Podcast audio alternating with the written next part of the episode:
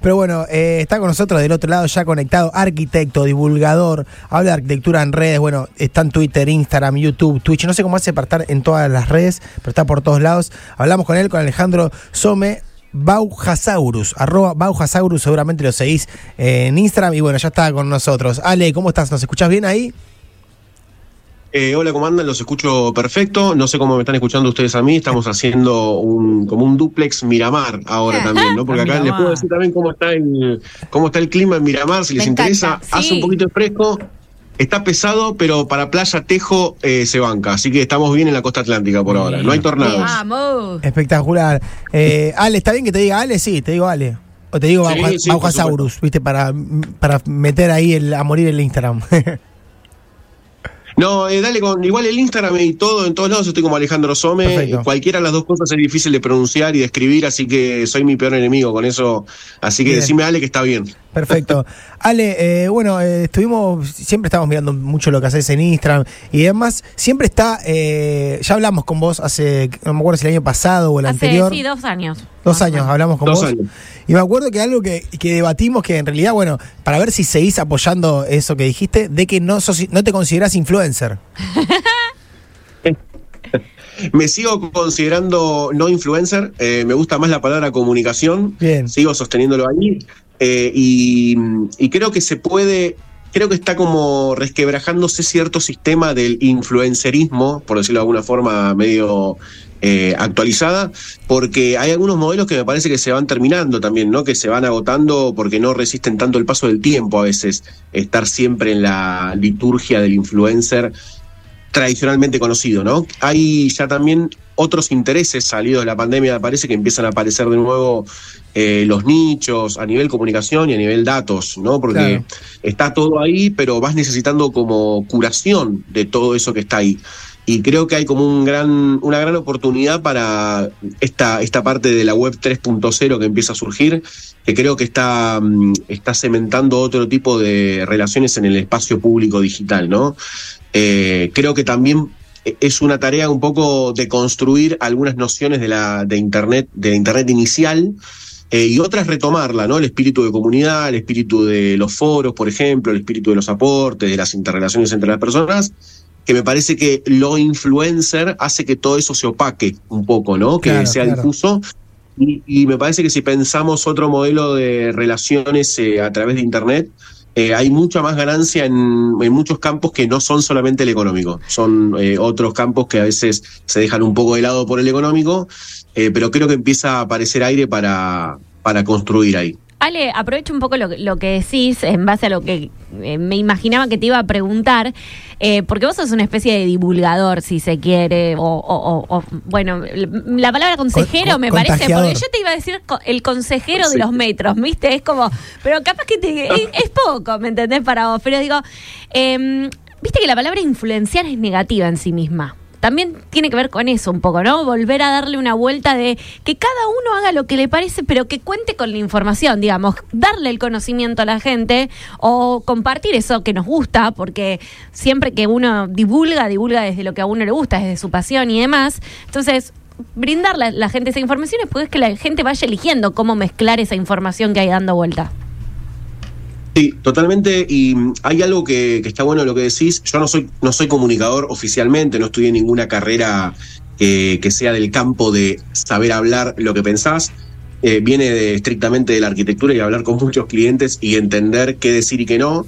eh, para que también llegue la idea de arquitectura, ¿no? Porque es, es, es una práctica que, mm, si bien no nos, no nos forman en la facultad para eso, lo tenemos que aprender por, una, por instinto de supervivencia, básicamente, eh, a nivel laboral y profesional. Pero esto que decís sobre mm, la influencia, eh, me parece que también hay que redefinir qué es influir, ¿no? Si influir es solamente que alguien compre lo que estás vendiendo, es eh, no hay una construcción a largo plazo de esa influencia. Incluso desconozco si es una influencia positiva, por decirlo de alguna forma, eh, si es crear una influencia solo para eh, poder vender una historia o poder vender un reel o poder vender una publicación en Instagram o en cualquier lado, eh, a mí ya no me representa ese tipo de influencia. Ahora, si la influencia va por el lado de eh, tratar de mejorar el campo en el que estás haciendo tu práctica, que para mí esa es como mi, mi misión, aunque uno lo pone en esas palabras, eh, parece como que de qué estás hablando, ¿no? Pero por lo menos es lo que a mí me, es lo que a mí me llena, ¿no? De decir, bueno, si hay eh, un chico en la facultad o una chica que está empezando la carrera y tiene más herramientas para hacer frente a un montón de cuestiones que, que quizás desconoce desde el primer año, o un colega recién recibido que aprende a cotizar un trabajo de mejor manera, o que aprende a qué decirle a los clientes para que su práctica sea mejor, para mí eso es la influencia positiva, ¿no? Es eh, tratar de que el mundo del otro mejore eh, en, lo que a- en lo que yo puedo aportar. Eh, y esto no es tampoco un canto en contra de, che, dejen de vender historias. No, claro que no, háganlo, no tengo, no tengo ningún tipo de inconveniente con que la gente haga dinero, al contrario, eh, pero sí tengo algún tipo, tipo de plurito cuando esa venta afecta a la idea madre, ¿no? Claro. eh, obviamente conlleva muchísimo más trabajo. Eh, es mucho más fácil pasar una, una tarif- un tarifario por historias y por decir, bueno, si subo una historia es esto, y otra mucho más complicada es, para, ¿qué quiero decir con lo que vos querés que yo muestre? ¿No? ¿Puedo decir algo con eso? Claro. Y incluso Perfecto. editorializar sobre lo que uno vende y no vende en redes sociales. Claro. Ale, ¿te acordás cuál fue el momento bisagra que estabas haciendo o qué situación te llevó a decir, bueno, yo quiero empezar a comunicar esto? ¿Quiero empezar a dar información o quiero empezar a crear esta comunidad? Sí, el momento bisagra mío, que es un momento bastante compartido a nivel generacional con muchos colegas de mi edad, es eh, una seguidilla de malas experiencias laborales, muy malas experiencias laborales, eh, que incluso al día de hoy, varios años después, me siguen trayendo problemas, tanto psicológicos como, como económicos eh, y personales. Eh, y ese- esos problemas yo los tuve por tener un desconocimiento muy grande sobre campos en los que la facultad no te formaba, ¿no? Que te tenés que formar básicamente dándotela contra la pared. Y yo dije, no tengo, acá es un costado mío personal por formación de algún tipo que no sé si será ética, moral, religiosa, no tengo ni idea. No, no, lo, lo indagaré con el, la- con el psicólogo, eh, pero yo no quería que haya más chicos y chicas o colegas de mi edad que sufran eso mismo. Entonces, eh, por un lado dije, tengo que salir a hablar de esto eh, para que tratar de cambiar el ecosistema en el cual vos te estás desarrollando, básicamente, porque eh, también reconozco que ahí hay un gran problema para desarrollar buena arquitectura, porque malas prácticas, eh, malos vínculos lleva a tener un mal desarrollo profesional, un mal desarrollo con terceros, que en nuestro caso serían clientes o agentes relacionados a lo que es la construcción de una obra, sea un obrero, un operario, un, proveedor, lo que sea. Creo que hay toda una cadena ahí que se puede mejorar un montón en base a hablar de lo que nos pasaba como profesión. Eh, y esto sé que se extiende un montón de otras de otros campos, porque por eso también me sigue mucha gente de otros campos, porque dice necesitamos que se hable de esta forma en abogacía, medicina, contabilidad, un montón de ramas que no tienen nada que ver con la arquitectura, pero eh, hay algo que subyace a la práctica profesional y los vínculos humanos a través de esa profesión. Eh, y en nuestro caso es algo que es sumamente necesario porque para hacer una obra por ahí tenés que hablar con 200 personas, en una obra chica estoy hablando, ¿no? Entre proveedores, logística, clientes, lo que sea. Eh, el momento bisagra para mí fue ese, fue tener un problema muy grande a nivel laboral y saber que no, que no quería que nadie más lo pase y dije, bueno, voy a empezar a compartir eso eh, en redes para que suceda. Y por el otro eh, fue saber y darme cuenta que a través de eso se sumaba mucha gente a entender arquitectura que no era arquitecta.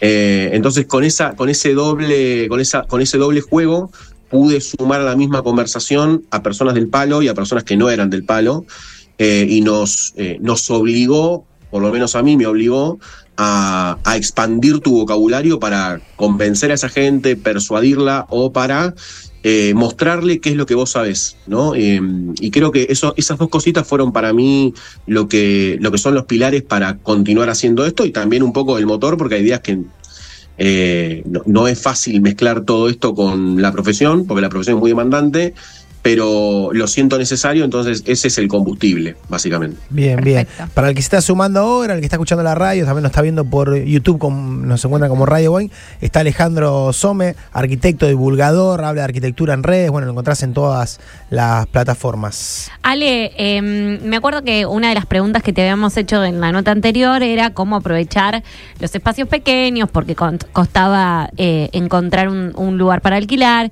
Lamentablemente, de dos años a esta parte, en lugar de ir para mejor, fuimos Para para, peor. peor. Cada vez cuesta más alquilar. Las Eh, cajas de zapatos. No es, claro, no es algo que sucede solamente en Rosario, sino que sucede en, en las principales ciudades del país.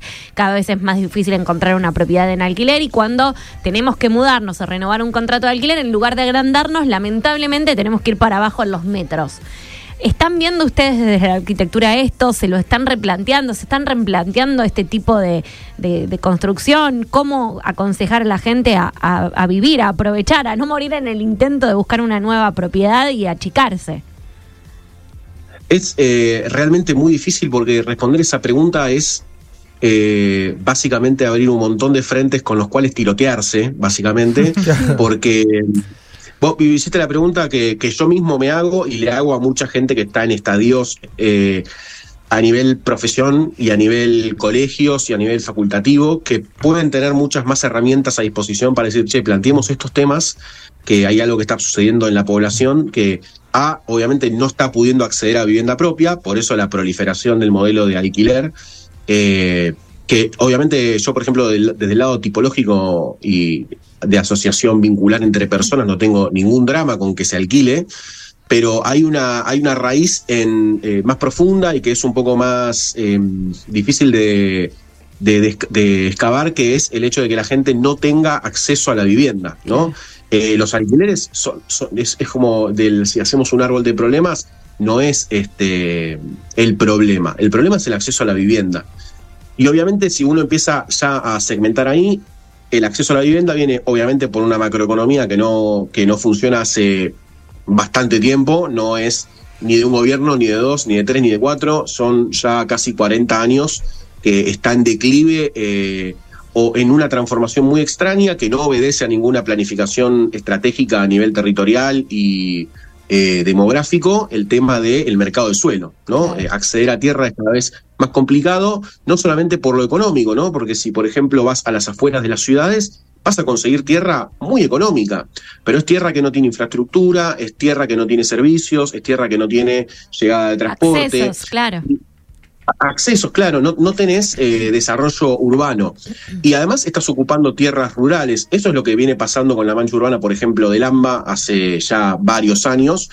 Y el ovillo se descose por varias puntas. Es, eh, son los barrios privados que crecen sobre tierras rurales, son, eh, es una mala planificación estatal, es el acceso a la vivienda, es la economía, son los créditos, es un poco de todo Claro. que hace que el último punto de todo este cuadro sinóptico sea, bueno, voy a alquilar un bono ambiente de 20 metros cuadrados sin ventanas.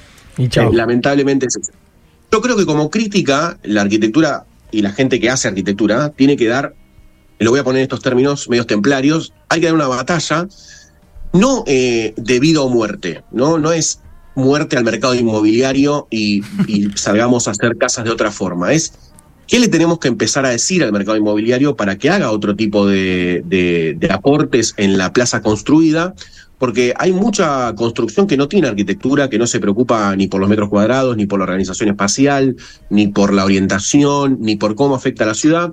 Y es algo que, que es inherente a nuestra profesión. Es como que un médico no se fije si cuando vas con un dolor de muñeca te tiene que amputar el brazo o darte un ibuprofeno 600. Claro. Eh, entonces, no, no podemos tener ese rango de aplicación para resolver este problema. Y yo creo que la disciplina nuestra tiene que dar un paso al frente y decir, bueno, ¿qué propongo, qué proponemos como colectivo para tratar de redireccionar este problema que hoy ya tiene por lo menos 40 años de desarrollo a partir de mediados de los 70 que cambiaron leyes fundamentales sobre el uso y creación de suelo urbano, eh, que también de ahí vino como muchos problemas con el tema de las urbanizaciones privadas en tierra rura- rural, Eh, pero es, es muy complejo de, de- no hay un solo, una sola punta para atacar en este tema, porque también es movilidad, por ejemplo, eh, en una si nosotros ahora con el tema del, de las quitas de subsidios a los transportes tenemos que hablar de una periferia que está desconectada, con eso va a quedar mucho más desconectada. Entonces no es, no es, eh, hay que poner todas las esto ya es urbanismo, no es tanto arquitectura, no es em, solapar todas las variables juntas, la económica, la demográfica, la infraestructura, la, administrativa, eh, la social, la cultural, un montón de cuestiones que la infraestructura, que tenés que empezar a, detectar problemas para saber qué, qué decisiones tomar, porque si no vas a empezar a tomar decisiones que no tienen nada que ver con una planificación eh, central, y esto no es centralizar, sino que sea una idea rectora que vaya llevando como eh, la batuta un poco para algunos problemas, porque si no van a seguir produciéndose estos problemas. Hoy la gente queda como atada a alquilar eh, porque no hay ningún tipo de política de vivienda. Si nosotros miramos a algunos vecinos, por ejemplo Uruguay, nos vamos a dar cuenta que hace ya más de 60 años que tiene una política de viviendas sostenida, eh, orgánica, sustentable eh, y que convive con el mercado inmobiliario no solamente que convive, sino que opera como una regulación indirecta, ¿no? que por lo general eh, las regulaciones suelen ser directas porque es la herramienta más fácil de aplicar eh, y las otras necesitan un poco más de, tiempo para ser construidas. ¿no? Eh, si podemos mirar un ratito Uruguay, ¿qué está haciendo? Más allá de que demográficamente distinto, geográficamente también, ya lo sabemos cuáles son las diferencias, pero siempre se puede tratar de analizar cuál es el problema que tenemos nosotros y pensar una política a largo plazo, pero bueno, el largo plazo en Argentina es eh, dos años. Entonces, eh, es un, sí. No, no, no, termina, termina, después te, te, pregunto. No, yo también perdón porque soy re larguero para contestar, pero... Pero está buenísimo. A veces son, son cosas que, que, necesitan cierto desarrollo eh, y no me gusta, que así también lo hago en redes sociales, no me gusta tirar títulos bomba, ¿no? Como si el mercado inmobiliario es, es, lo peor que hay. Y sí, la verdad que está haciendo un montón de cosas que están mal, pero eh, el mercado inmobiliario hace que muchas zonas se desarrollen, que haya eh, construcción. Entonces, lo que hay que hacer es sumarnos a eso de alguna forma, porque si nos corremos, dejás que operen totalmente solos. Entonces, eso es muchísimo peor. Eh, eh, y lo mismo pasa con, perdón, perdón, una cosita más. Lo mismo pasa con, con, el Estado, ¿no? Si nosotros no nos metemos a elaborar políticas estatales o no nos metemos en política, y no hablo de política eh, para sumar votos, hablo de construcción y modificación de realidad a través de la política. Si no tenemos algo para decir ahí, esto va a seguir sucediendo. Entonces hay que tener cierto grado de compromiso también, esto para mis colegas, para poder transformar en realidad. Yo me quedé con dos escalones más atrás cuando vos estabas desarrollando el principio de, la pregunta que te hacía Mica y dijiste una frase instantáneamente en mi cerebro, dijiste nuevos formatos de, viviendas. Eh, instantáneamente se me venían a la cabeza todos estos videos virales que son de TikTok, de Reels, que aparecen, no sé, por ejemplo, las casas que ahora son como funcionales y todas plegables no sé, dormís en el mismo lugar que después lo das vuelta y termina siendo la mesa, o lo plegás y termina siendo el sillón, o estos videos que también son tan comunes en redes sociales que vos pasás por el, el frente de una casa, parece una puertita súper chiquita o un garage, y cuando te metes adentro es una casa chorizo súper lujuriosa. Todo esto existe, es real, es una tendencia que se viene, ya está empezando a mutar, como decías recién en el caso de Uruguay, el estilo de vivienda al cual estamos acostumbrados en Argentina. ¿Qué respuesta hay? Una excelente pregunta. Eh, es, tan buena que requiere una respuesta igual de, larga y de pensar. perdón, perdón. Espectacular. No, pero me encanta. Eh, mirá, la tipología de, vivienda no está definida eh, estrictamente por. a ver, se, va definiendo un poco por cómo somos nosotros culturalmente, cómo se arman los núcleos familiares tradicionales, cómo es el prototipo universal de persona que habita ciertos lugares. Eh, porque, por ejemplo, una ciudad como Tokio eh, no va a proponer la misma vivienda que una ciudad como Junín, ¿no? Eh, son dos cosas distintas.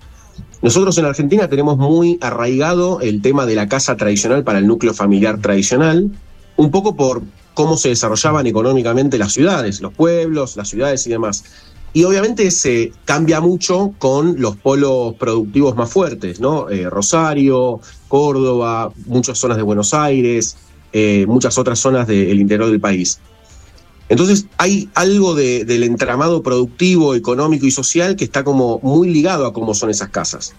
Hoy obviamente está como cambiando la matriz laboral muy fuerte, lo cual hace que también cambie eh, las interrelaciones que se dan dentro de una casa. ¿Dónde se vio esto muy fuerte? En la pandemia, ¿no? En donde mucha gente tuvo que volver a trabajar, va, volver no, iniciar el trabajo en casa, el famoso home office, y notó dos cosas. Primero, no puedo porque está mi familia, básicamente. No puedo trabajar en un lugar que no fue pensado para trabajar, sino que fue pensado para vivir. Eh, entonces, eso cambió mucho las interrelaciones de las casas.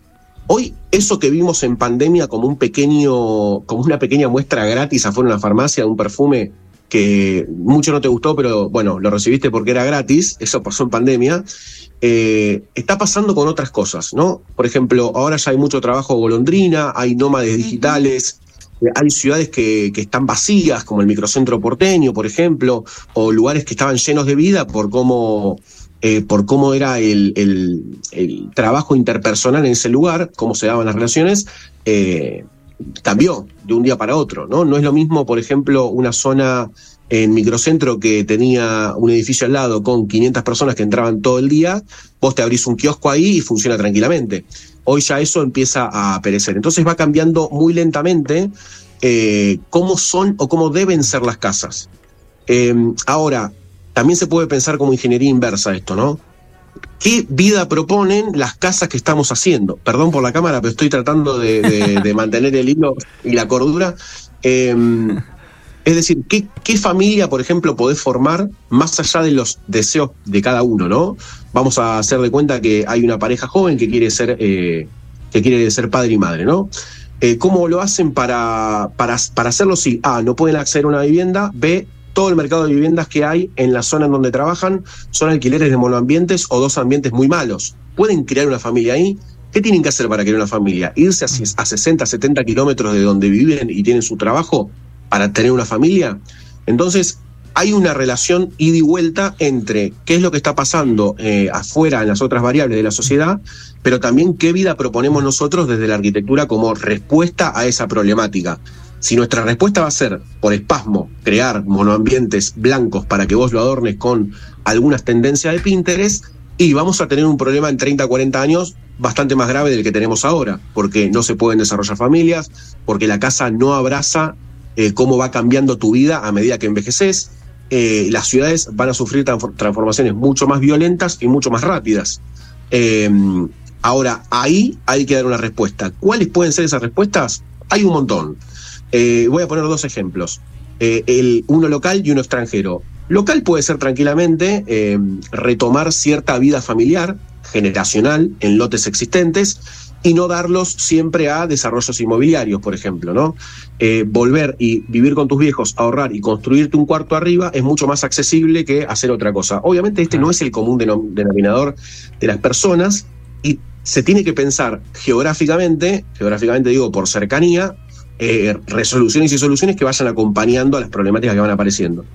En Japón lo que están haciendo es, como hay viviendas grandes, ociosas, que pueden ser reformadas, lo que hacen es juntar varios núcleos familiares, eh, aunque sean disímiles entre sí, puede ser una familia monoparental, una familia de ancianos, una, pareja de ancianos, un soltero que vive solo, y lo que hacen es se mudan a una sola casa y la reforman para vivir todos juntos con zonas comunes y zonas privadas, porque el terreno es inaccesible en Japón. Entonces lo que hacen es siguen viviendo en la ciudad, pero de otra forma.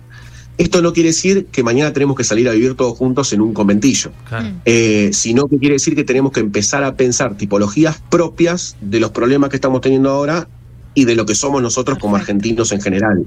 Eh, entonces, creo que eh, hay un desafío enorme y no solamente un desafío, hay muchísimo trabajo ahí. Para hacer, para, esto, esto, es un mensaje nuevamente para mis colegas que a veces dicen, che, pero no tengo casas. Y quizás el trabajo del futuro no pasa por hacer casas nuevas, pasa por repensar casas nuevas en casas existentes. Eh, ¿Cómo se adapta esta preexistencia a abrazar una vida intrageneracional? ¿no? Quizás en un mismo lote vive abuelos, hijos y nietos. Eh, entonces hay algo para pensar ahí eh, que además tiene, tiene muchas ramificaciones económicas, culturales y sociales eh, porque donde hay densidad poblacional empiezan a pasar cosas que en donde no las hay. Eh, pero es súper interesante y obviamente re largo para, para charlar, pero es una excelente pregunta. Ale, eh, yo te voy a hacer un par cortitas, pero antes te leo un par de mensajes porque hay un, un montón. Lo sigo en Twitter a Ale, un genio, súper interesante todo lo que tú, lo que sube. Genio Ale, lo esperamos cuando quiera nuevamente en la Facultad de Arquitectura, Planeamiento y Diseño acá en Rosario. Eh, aguante Bauhausario. Bueno, hay, hay una banda de mensajes. Yo te voy a hacer un par cortitas por ahí que tienen que ver con, con tu gusto personal. Meca de arquitectura para vos a, nivel mundial, de los lugares que te ha tocado conocer, o, o para vos a lo mejor está por acá, no sé, por la zona. Sí, mira, yo ahí tengo que confesarte algo. Eh, soy una persona, soy hijo de una clase media obrera eh, que vuela abajo y, y de a poco fue saliendo, entonces no tuve grandes lujos en cuanto a recorridos arquitectónicos en mi vida. No, es más, salí del país una sola vez y fue de luna de miel. Qué. Fue de luna de miel a Brasil y la convencí a mi señora, a mi pareja, de eh, ir a San Pablo dos días para ver dos o tres horas que me volvían locos y volverme. Eh, entonces no, no, soy muy versado en, en, salir del país y recorrer y el viajar, ¿no? Claro. Eh, pero lo que, lo que sí, obviamente, hay muchos lugares en donde la arquitectura es, eh, tiene mucho que hablar sobre la historia que la precede. Uno para mí creo que es Italia, o sea, Italia tiene como muchos puntos eh, en donde podés ver arquitectura clásica, arquitectura moderna, eh, manierista, barroca, toda, ¿no? Sí. Tenés todo el muestrario de arquitectura en eh, 15 cuadras a la redonda y además muchísima historia. Después, obviamente, tenés las tradicionales, Tokio, Chicago, eh, todas las ciudades de Europa clásicas, pero lo que tiene es que en ciudades como Tokio o, o Chicago y Nueva York, incluiría Buenos Aires, Claro. tenés un, un eclecticismo eh, digno de lugares que empiezan a buscar su identidad a partir de un crecimiento inesperado. ¿no? Chicago, por ejemplo, a, a raíz de un incendio muy grande que tuvieron, eh, en donde se destruyó una gran porción de la ciudad, tuvieron que básicamente repensar todo el sistema constructivo. Entonces se generó una tipología totalmente nueva en Chicago y se generó una escuela de arquitectura en Chicago. Entonces hay, dependiendo qué ramas de intereses tenga vos a nivel social, cultural y demás, te conviene ir a una ciudad o a la otra, ¿no? Si te interesa más lo histórico, quizás es Italia. Si te interesa más el siglo XX, es Nueva York y Chicago. Si te interesa el siglo XXI, es Tokio. Y si te interesa lo regional, eh, tenés que obviamente hablar de ciudades latinoamericanas. México, San Pablo, que es nuestra gran metrópolis eh, latinoamericana, Buenos Aires, ciudades como Rosario, por ejemplo, tienen mucho que hablar eh, sobre el uso de espacio público y la relación con el río. también, no sé si compartís.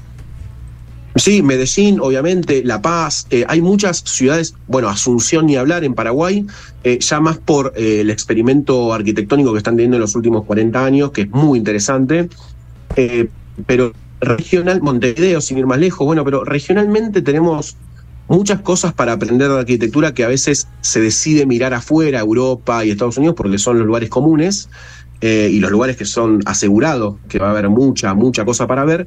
Pero acá en Latinoamérica también hay, hay cosas que, que son dignas de poner en ese mismo panteón. La otra vez entre las construcciones que elegiste, me acuerdo de acá de, de Argentina que recomendabas eh, visitar, eh, dijiste la Casa del Puente en, en Mar del Plata. ¿Tenés alguna otra ahí para dejarnos eh, dando vueltas a ver si la podemos ir a conocer?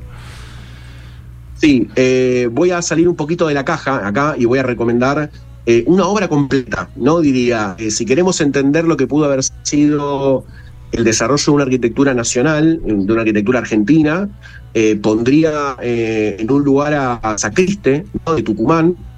Eh, trató de armar una lógica climática, cultural, material, alrededor de lo que era el norte argentino, ¿no? Mm. Entonces yo recomendaría ver la obra de Sacriste para ver cómo, cómo hacía cositas muy honestas, muy fieles a lo que podemos ser nosotros.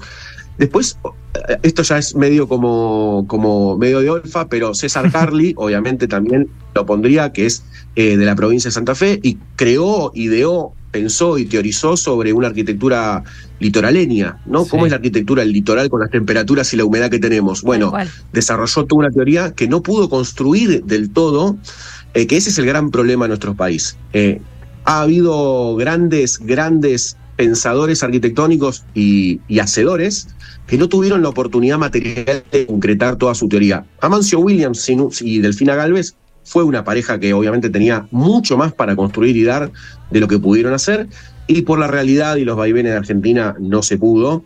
Eh, y la otra obra que me gustaría destacar así media completa es la de Valiero, que me parece que es un camino muy austero, muy honesto, muy, eh, muy eficaz a la hora de pensar el bueno, bonito, barato. ¿No? Claro. Eh, y, y también me gustaría para entender lo que es la arquitectura rioplatense, que más o menos lo compartimos nosotros, eh, un poco diluido hacia el norte, pero mm, quiero que vean la torre Conurban de Ernesto Katzstein, que a la hora de pensar grandes metrópolis urbanas eh, en el mundo, eh, el modelo de torre, el modelo de ciudad bursátil, era estructura metálica o estructura de hormigón forrada en vidrio. Bueno, esta torre eh, respeta orientaciones, respeta materialidad, respeta el Río de la Plata y me parece muy, muy contemporánea y moderna en su planteo. Y, y no es de hace mucho. Y es un, e- es un centro bursátil que no fue porque no le dieron tanta bola a la arquitectura. Zarpado. Eh, pero me parece que en ese tándem tiene un- tienen un montón para indagar sobre lo que somos eh, y lo que no pudimos ser. Buenísimo. Bien. Che, Ale, con el tema podcast, vos que fuiste pionero, fuiste de los primeros allá por el 2009 más o menos, ahora, bueno, eh, sé que no estás con podcast, pero algo que recomiendes para, para escuchar, para los que están sobre todo ahora escuchando la radio. Mira, sobre podcast, yo estoy ahora totalmente desconectado del universo podcast. Bien. Porque además viste que YouTube y el streaming eh, como que cooptó todos los intersticios de consumo digital eh, y lo auditivo quedó relegado. Eh, en mi caso no, no estoy escuchando muchos podcasts, eh, pero sé que, están sufriendo como una pequeña crisis a nivel global. Los podcasts que no tienen apoyo en video, por ejemplo, o en plataformas como YouTube, están sufriendo cierto, cierto cierto corrimiento de lo que pudo haber sido la industria del podcast porque no hay consumo sobre lo auditivo solamente. Y me parece a mí eso una, como una derrota cultural. Eh, porque mm, es otro sentido que, que te habla, lo, lo consumís de otra forma cuando es solamente audio, ¿no? Es lo mismo que una radio que es solamente eh, radio y no es también streaming. Eh, creo que hay como una pérdida de, o una potencial pérdida de, de un medio que puede dar algo distinto, ¿no? Ahí, ahí me parece que, que- que hay que hacer como la decisión de, de, de- de por qué muere cuando muere un formato, ¿no? No, no muere solamente el formato o la tecnología, muere también una forma de La hacer imaginación. arte o cultura. El imaginar, ¿Cómo? el, digo, el imaginar, escuchar y poder imaginar algo, ahora es todo, todo lo puedes ver. Claro, exactamente, exactamente. O sea, ustedes ahora ven que tengo un pequeño ventiluz en esta habitación, una viga cruzada, y quizás en otro, de otra forma podría haber otro misterio, pero esta es la Claro. realidad. eh, cuando- Sí, sí. Eh, Y sí, sobre tema podcast, déjenme recomendarle a Mariano Payela, que es una de las personas que más sabe de podcast en Argentina eh, y hace recomendaciones muy seguido. Pueden buscarlo como M. Payela en Hermoso. redes sociales. Eh, y se está alargando a hacer contenido sobre podcast y es una de debe estar conectado a la podfera 24/7 Eh, pero eso es lo que eso es lo que siento sobre los podcasts hoy Bien, bien. Perfecto, Ale. Che, bueno, gracias ahí por atendernos, por charlar un rato con nosotros. Te dejamos que te vayas a, a- a comer un choclo, a jugar un tejo ahí en, en Miramar. tengo que ir con la comida a la playa esa es mi misión Bien, Vamos, vamos, Ahí va, ahí va. Che, Ale, gracias, siempre lindo charlar con vos y súper interesante. Ojalá pronto estemos de vuelta en comunicación. Bueno, muchísimas gracias por tenerme en cuenta. Saludos a toda la gente ahí que está trabajando eh, detrás del micrófono y adelante de los micrófonos. Sí. Y un saludo a la comunidad de la FAPID, que la verdad es eh, muy amorosa y tiene una comunidad muy, muy buena y proactiva en- alrededor de estos temas, que escucharía más. Perfecto. Grande, gracias, Ale. Te mandamos un abrazo enorme acá de Radio Boeing. Un abrazo grande, chicos. Abrazo, Ale. Bueno, Alejandro Some, ahí está, eh, arquitecto, habla de arquitectura, eh, comunica arquitectura, Capo contagia. Total. Capo total. Además, viste esa gente que cualquier cosa que habla te parece interesante. Sí, sí, sí. Increíble. ¿Cómo lo explicas? Muy pedagógico. Eh, todo eso lo pueden ver también en su Instagram. Al- Alejandro Some, es con C y después con S, Alejandro Some, así lo encuentran en Instagram y pueden ver todo el contenido que está buenísimo.